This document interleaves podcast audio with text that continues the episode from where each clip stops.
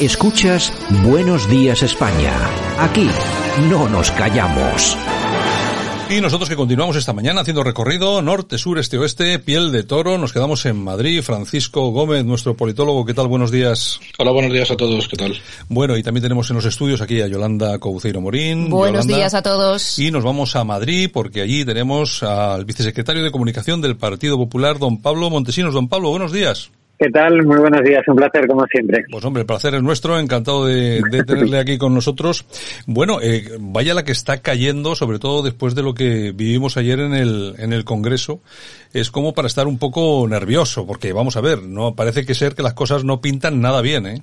Bueno, ayer eh, vivimos una sesión de control al gobierno en la que, por ejemplo, nuestro líder eh, del partido, el presidente Casado, preguntó directamente al presidente Pedro Sánchez por ese informe del Consejo de Estado con respecto a los fondos europeos y no contestó, como tampoco le contestó la vicepresidenta Calvo a nuestra portavoz del grupo parlamentario, como tampoco el vicepresidente Iglesias al secretario general, a Teodoro García Gea. Y lo primero, la primera reflexión que tengo que hacer que no nos podemos acostumbrar a que en las sesiones de control en el Congreso de los Diputados lo que haga el Gobierno de España ante una pregunta concreta del principal partido de la oposición sea criticar al principal partido de la oposición. Y más cuando la clave aquí es que el Consejo de Estado ha emitido un informe sobre los fondos europeos y el Gobierno lo está ocultando, ni más ni menos que eso. Y de ahí nuestras preguntas porque este gobierno no quiere que el Congreso de los Diputados sepa de ese informe, que por cierto,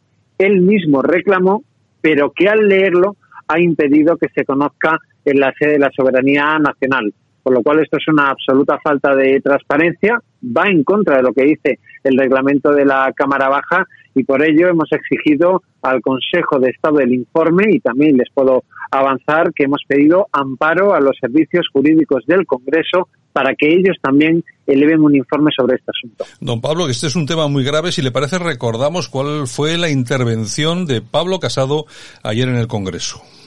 Señor Sánchez, le voy a hacer una pregunta muy directa y le recuerdo que aquí no puede mentir. ¿Por qué ha arrancado el informe del Consejo de Estado del decreto de fondos europeos para ocultárselo a las Cortes? Es la primera vez en la historia democrática que se hace esto. Y es un escándalo que puede anular el decreto y que puede hundir aún más la reputación internacional de su gobierno. Usted ya ha ocupado la Fiscalía, el CNI, la CNMC, la CNMV, el CIS, la Televisión Española, el Consejo de Transparencia y hasta ha intentado asaltar el Poder Judicial. Pero esto ya es el colmo. Ahora entendemos por qué nombró ayer el Consejo de Estado la vacante del Andenino La Villa y se creó una nueva sección sin consenso y sin publicidad. ¿Por qué quiere repartir los fondos europeos sin control? ¿Qué quiere ocultar? ¿Qué voluntades quiere comprar? ¿Por eso lleva seis meses rechazando la autoridad independiente que le hemos propuesto? Conteste antes de enterarnos por el Consejo de Estado. Hoy mismo hemos registrado una petición de información oficial y le recuerdo que es de obligado cumplimiento. Deje de prender fuego a todo para ocultar su negligencia. Deje de tocar la ira mientras arde todo. España no merece un presidente como usted. Señor Montesinos, me parece muy preocupante. ¿eh? Bueno, es que han pasado 24 horas, 24 horas eh, de esa pregunta directa del presidente Casado y el gobierno de España, el gobierno de Sánchez e Iglesias, sigue ocultando ese informe del Consejo de Estado. Le decía antes, ¿no? ¿Qué es lo que dice el reglamento de la Cámara Baja? Por ejemplo, el artículo 109 del Congreso dice que los proyectos de ley irán acompañados de una exposición de motivos y de los antecedentes necesarios para poder pronunciarse sobre ellos. Y si el Gobierno, y aquí también está otra de las claves, ha solicitado informe al Consejo de Estado, entonces debe incorporarlo al expediente como antecedente necesario. Y por eso le avanzaba anteriormente que ya hemos ido a los servicios eh, jurídicos de la Cámara. Y como bien decía ayer el presidente Casado, es que esto puede anular el decreto de fondos europeos, pero es que además también puede eh, hundir todavía más esa reputación internacional que en el caso del gobierno de Sánchez pues ya es eh, bastante delicada. Por eso eh, también aprovecho esta entrevista y le agradezco que me la haga para reiterar y reforzar nuestra exigencia de que el gobierno tiene que hacer público el informe, porque los españoles tienen que saber eso que está intentando ocultar el gobierno. Y sinceramente también le digo, los españoles se, merecen saber ese consejo y yo creo que cada vez están más cansados están más cansados de un gobierno que no para de mentir y que no para de ocultar la realidad a los españoles. Bueno, tengo aquí a, Yolanda Coucero Morín, aquí al lado mío, pegándome codazos, y dice, tengo que preguntar algo. Bueno, me preguntan, preguntan. Yo es que estoy, Pablo, estoy muy cabreada últimamente y, bueno, me hierve la sangre. Y es que, bueno, yo te voy a hacer solo un par de preguntas muy sencillas, porque después de... Toma nota. después de lo de ayer de Sánchez echando flores a Bascal, y a Bascal que siempre sale con lo de la derechita cobarde y la derechita miserable y todo eso, pues insisto, me hierve la sangre. Por lo tanto, eh, ¿Por qué ese apoyo constante de Vox al PSOE? Hay que recordar que el otro día junto a Bildu permitieron pues que el gobierno disponga de esos 140.000 eh, millones de los fondos europeos. Y otra pregunta, ¿ha apoyado el PSOE o sus medios el crecimiento de Vox? Bueno, ayer no fue un buen, ayer no fue un día, un buen día eh, para Vox. ¿Por qué? La pasada semana, y tú lo recordabas, el partido de Santiago Abascal ejerció de salvavidas junto a Bildu, por cierto, eh, del gobierno de España, del gobierno del señor Sánchez e Iglesias. ¿Por qué? Porque salía adelante gracias a ese rescate de los de Santiago Abascal eh, el decreto relativo a la gestión de los fondos de la Unión Europea. Y aquí tenemos que acabar con uno de los mantras del gobierno. Y es que el Partido Popular no va en contra de los fondos europeos. Eso es mentira, es un fake. Tanto es así que en Europa hemos dado la batalla y el Partido Popular Europeo es eh, el principal partido de la eh, de, la, de la Eurocámara, ¿no? Y nosotros dimos la batalla porque salieran adelante. ¿Qué es lo que hemos exigido desde el Partido Popular? Que la gestión de los fondos europeos se hiciera a través de un organismo independiente. Y yo aquí quiero recordar algo, y es que cuando el señor Sánchez llamó por última vez a Pablo Casado, ya saben, eh, los oyentes seguramente que el señor Sánchez no quiere nada con el principal partido de la oposición y le orilla de los principales asuntos de Estado, pero cuando le llamó por última vez a Moncloa, Pablo Casado le propuso al presidente Sánchez la creación de un organismo independiente para que no hubiera dudas de nada en la gestión de los fondos, sin partidismos, sin ningún tipo de duda, como se ha hecho además en otros eh, países eh, de nuestro entorno. Pero Pedro Sánchez volvió a decir que no, eh, al Partido Popular y nosotros no podíamos apoyar que la gestión de los fondos se haga por la decisión exclusiva del gabinete del señor Sánchez y, además con el mínimo control parlamentario. Por eso votamos que no. Eh, los señores de Vox dijeron que sí, eh, dijeron se abstuvieron y con ello permitieron ese salvavidas al gobierno de Sánchez y yo sinceramente creo que ayer no tuvieron un buen día. ¿Por qué? Porque tras el escandalazo del informe del Consejo de Estado, lo que ha quedado claro es que la decisión que tomaron no fue en beneficio del interés general, fue tal vez por algún interés electoral que yo creo que no le va a salir bien. Don Francisco Gómez, de Madrid, ¿alguna cosa para el señor Montesinos? Sí, sí, por supuesto. Eh, señor Montesinos, una, una cuestión muy simple. Cualquier empresa medianamente seria y profesional hace previsión y provisión. Previsión de, medidas o, decisiones que quiere tomar, que tiene que ver con la visión y la misión de cualquier empresa y provisión de fondos. Yo estos días estoy observando que la ministra de Turismo nos está contando que existen grandes posibilidades de que para Semana Santa podamos volver a salir todos a la calle. Bueno, pues en el mismo plan que, que el señor Sánchez ya nos, eh, ya nos comentó a todos cuando las elecciones vascas y, y, gallegas. Por otro lado, la ministra de Sanidad pues está más o menos eh, diciendo lo mismo, ¿no? Que para esas fechas, quizás un poquito más tarde, pues el 70% de la población ya estaremos vacunados. Sin embargo, el señor Simón el otro día ha dicho que no sabe cuándo es la Semana Santa. ¿Usted eh, qué opina al respecto? ¿Cómo es posible que un gobierno no tenga claro y los mínimos parámetros en cuanto a cómo tiene que estar la gente vacunada, en qué plazos y, y qué estudios tienen que llevar por adelantado eh, el señor Simón y todo su equipo para estar gestionando la pandemia, porque da la sensación de que, como le decía al principio, es una empresa absolutamente descabezada y que no tienen nada claro cómo gestionar eh, el problema más importante que tenemos hoy en día, que es la pandemia. Bueno, en materia de turismo, y ahora hago una reflexión también más general, en materia de turismo, el gobierno ha dicho una cosa y la contraria. Eh, y además en un contexto en el que hay muchos autónomos, pequeñas y medianas empresas que lo están pasando verdaderamente mal y que lo que quieren son referencias claras, concretas y además un plan de choque en materia económica. Pero haciendo también una reflexión general, a mi juicio, a juicio del Partido Popular, el principal problema, el principal, es que tenemos un presidente que no ejerce su obligación de ponerse al frente de la gestión. Sánchez ha decidido desaparecer y ni actúa ni coordina. Ha llegado a dejar abandonadas a las comunidades autónomas, como por cierto están denunciando comunidades gobernadas por el propio Partido Socialista, que le pedían a Pedro Sánchez hace tan solo unos días, oiga, tengo usted una estrategia nacional eh, de actuación, algo que no existe, por lo cual una absoluta dejación eh, de funciones. Y con respecto al turismo, y si entramos también en materia económica, porque la crisis sanitaria está ahí, y hay que eh, ponerle remedio y que actuar contra ella, pero no podemos dejar tampoco de lado las consecuencias económicas. Y hoy, precisamente, en las Cortes Generales, en el Congreso, se vota nuestro plan de choque en defensa del turismo y la hostelería. Y todos los partidos se van a tener que retratar, todos.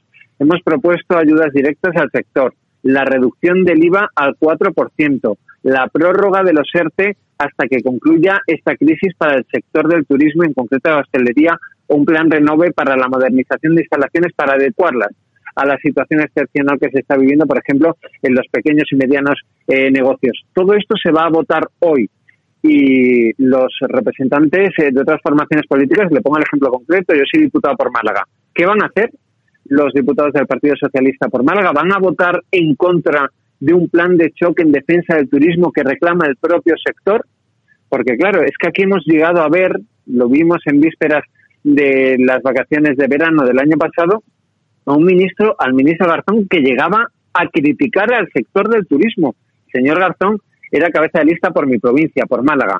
Yo, sinceramente, veo a un presidente del gobierno que no está al frente del timón, a un gobierno bastante desnortado que dice una cosa y la contraria, y lo tengo que decir con pesar, porque hay muchas personas que lo están pasando muy mal, pero no tenemos a un gobierno a la altura de las circunstancias. El señor Garzón que decía eso, siendo eh, diputado por Málaga, diciendo que el turismo no aportaba ningún tipo de valor añadido, eh, precisamente en Málaga. En fin, son cosas. Pues imagínese, imagínese la opinión de mis vecinos. Claro. O la opinión de, qué decir, yo soy de la barriada del Palo, de Miraflores del Palo, en Málaga donde mm, uno de los elementos básicos son los chiringuitos, el paseo marítimo. Imagínese los días posteriores cuando escucharon al ministro Garzón lo que opinaban mis vecinos. Bueno, vámonos hasta Cataluña. En una reciente entrevista, el exministro Illa declaraba que quiero para Cataluña la coalición de izquierdas de España, es decir, un gobierno prácticamente con Bildu y con Esquerra. Pocas garantías, ¿no? Bueno, yo creo que no engañan absolutamente a nada eh, el señor Illa pactará con los independentistas, porque es lo que ha hecho siempre el Partido Socialista en Cataluña y porque es lo que ha hecho también siempre el señor Sánchez en el Congreso de los Diputados. La prueba del algodón son los presupuestos generales del Estado. Los presupuestos generales del Estado los ha aprobado con los separatistas y con Bildu, en otras palabras, con aquellos que no creen en nuestro ordenamiento constitucional, que no creen en nuestro Estado de Derecho. Eh, por lo cual, además, ya en esta casi ya estamos entrando en la recta final de la campaña electoral.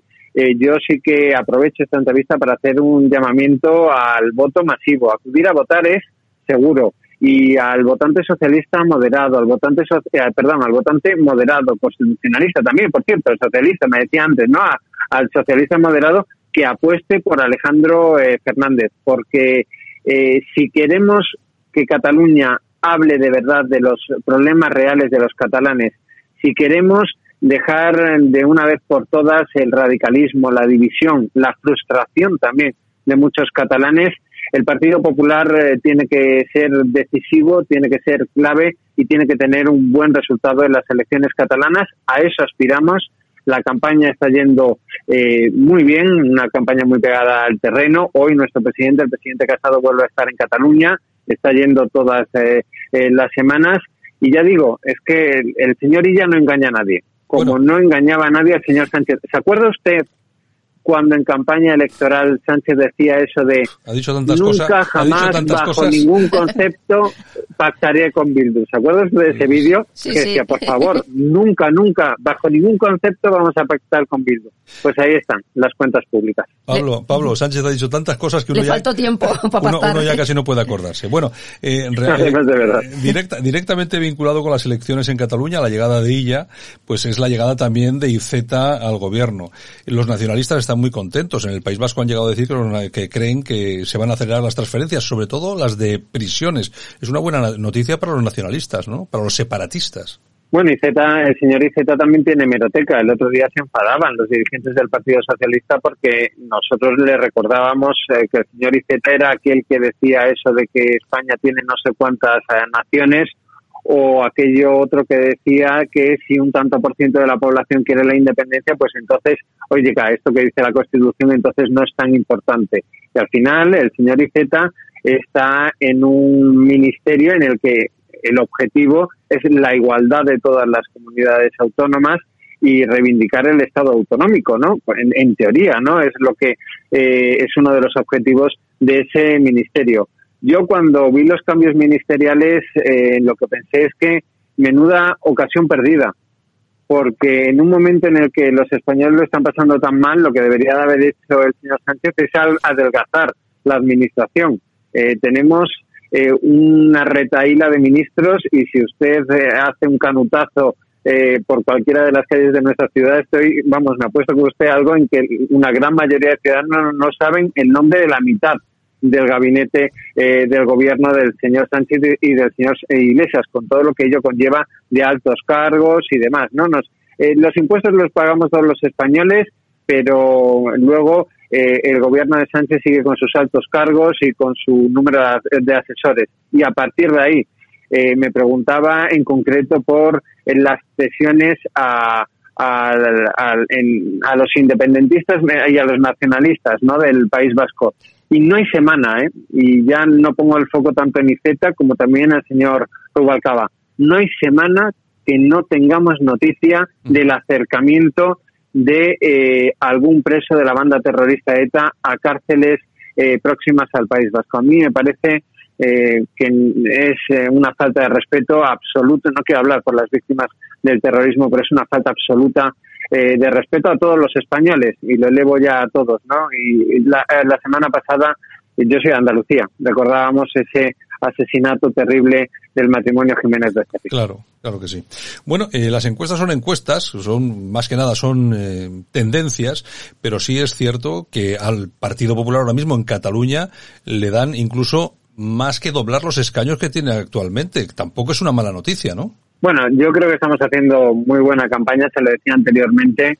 Eh, yo he podido hacer campaña electoral este lunes y este martes, vuelvo a la semana eh, que viene. Nos estamos implicando todos bajo las órdenes, ¿eh? ya le advierto de, de Alejandro Fernández y eh, pudiendo testar eh, el día a día en Cataluña es que Alejandro Fernández es el único que está hablando de economía, de seguridad frente a la ocupación ilegal. Hay un problemón por la ocupación ilegal en, en, Cataluña y está nuestro compromiso de que en 12 horas, la ley anti-ocupas del presidente Casado, en 12 horas aquellos individuos que ocupen ilegalmente una vivienda sean desalojados pero también estamos hablando de la hostelería. Le hablaba antes de que hoy se vota ese plan de choque eh, en defensa del turismo de la hostelería. Las medidas son prácticamente las mismas que quiere implantar Alejandro Fernández en Cataluña, por lo cual estamos muy satisfechos, queremos que las cosas se están haciendo muy bien y vamos a seguir en la senda eh, marcada por nuestro candidato, también por nuestro presidente Casado, de hablar de lo que le preocupa realmente a los catalanes. Francisco Gómez, una última cuestión para el señor Montesinos. Sí, cómo no. Eh, hemos visto en las últimas horas como hosteleros de Albacete, por ejemplo, o también en Cataluña, están gritando que, que, quieren una dirigente como Isabel Díaz Ayuso, ¿no? Imagino que por el apoyo que está dando de una forma clara y manifiesta y contundente a este sector. Sin embargo, no percibimos la misma energía a la hora de, de, de, de proclamar ese, ese apoyo a otros dirigentes de otras comunidades autónomas en las que ustedes gobiernan, como puede ser Andalucía, Castilla, León o Galicia. ¿A qué cree que usted que se debe esa, esa indefinición por parte de algunos líderes de su partido a la hora de llevar a cabo ese mismo apoyo con esa energía, como lo hace Isabel Díaz Ayuso en Madrid? Bueno, yo le decía anteriormente que el problema principal que tenemos es que eh, el gobierno de España eh, ha dejado a las comunidades autónomas en muchos casos a su suerte. Eh, y en las comunidades autónomas, no solo las del Partido Popular, ¿eh? también las de eh, resto de formaciones políticas, están haciendo, eh, están intentando gestionar esta terrible crisis de la mejor manera posible, ateniéndose a los criterios científicos técnicos de cada una de las comunidades autónomas, técnicas en cada una de sus circunscripciones, quiero decir, con sus especificidades. Yo le puedo asegurar que tanto Isabel Díaz Ayuso, por supuesto, como el resto de líderes territoriales de nuestro partido tienen el respaldo y el, apoyo de la dirección nacional del partido, con el presidente eh, Casado al frente. Y usted me preguntaba por la hostelería y yo hoy eh, reivindico ese plan de choque en defensa del turismo y de la hostelería del que les hablaba anteriormente, que hoy se va a votar en el Congreso de los Diputados y que deja claro nuestro interés, nuestro objetivo, eh, porque aquellos que más lo están, que más están sufriendo, que lo están pasando mal, que están incluso dudando en si echar el cierre por completo a sus negocios, tengan esas ayudas, por ejemplo, ayudas directas al sector, la reducción del IVA, esa prórroga de los ERTES, eh, que les permita ver el futuro con cierto optimismo, eh, porque eh, además de esa crisis sanitaria está, como les decía anteriormente, esa crisis económica. Yo creo que los representantes públicos también en el Congreso de los Diputados estamos para eso, para intentar ayudar a quienes lo están pasando más y no caer en otros debates. Y lo digo porque el mismo día que se debatía este plan de choque del que les hablo, el Partido Socialista estaba con sus aliados independentistas hablando de si amnistía o si no sé qué cosas de autodeterminación en Cataluña. Esas son las prioridades eh, del señor eh, Sánchez y del Partido Socialista. Claro, eh, luego entendemos por qué prácticamente nadie discute que el señor Illa va a ir sí o sí de la mano de Esquerra. Bueno, no queremos molestarle mucho más, pero no, no puedo dejar de hacerle una última pregunta y es eh, ¿qué le ha parecido, qué le han parecido los ataques al Cendal y también los ataques que ya se están produciendo al Hospital COVID de Sevilla? Pues una barbaridad, una barbaridad. Es que yo ayer cuando leía la información se lo decía, bueno, también me lo, eh, permítanme eh, que les cuente algo eh, personal, ¿no? Lo hablaba con mi familia y eh, mis padres decían, pero ¿cómo puede ser esto? Y es que yo, sinceramente, quiero dar, yo soy de Málaga, pero paso muchos días en Madrid. Yo quiero agradecer la gestión de Isabel Díaz Ayuso y quiero agradecer cómo en tiempo récord se ha montado un hospital de pandemias en la Comunidad de Madrid, que además en estos momentos tan difíciles está ayudando y mucho. Y yo me quedo con el testimonio eh, de muchos de los que han pasado por ese hospital. Y leía eh, hace tan solo unos días un reportaje de una periodista, la periodista Paloma Cervilla del diario ABC, en la que recogía el testimonio de una persona en que se mostraba enormemente agradecida por el trabajo de todos los que trabajan en ese hospital y decía que la habían tratado perfectamente, que se había sentido cuidada al 100% y que recomendaba ese hospital para todos aquellos que, como él, habían pasado eh, la enfermedad del coronavirus, ¿no? Por lo cual yo me quedo con eso porque es que el resto de lo que me preguntaba es una absoluta barbaridad que tendría que tener la condena absoluta de todas las formaciones políticas sin excepción. Bueno, que hay mucho silencio en cuanto a eso, pero también eh, en las protestas, ¿no? Yo creo que somos el único país del mundo, hombre, que está muy bien, la gente tiene derechos, son las libertades de cada uno a protestar, porque hay, hay una carretera, hay una construcción, pero yo creo que somos el único país del mundo donde se protesta por un hospital, porque se ha construido un hospital, eh, don Pablo. Pero créame que no lo protesta la inmensa mayoría. No, eso está claro, eso está claro.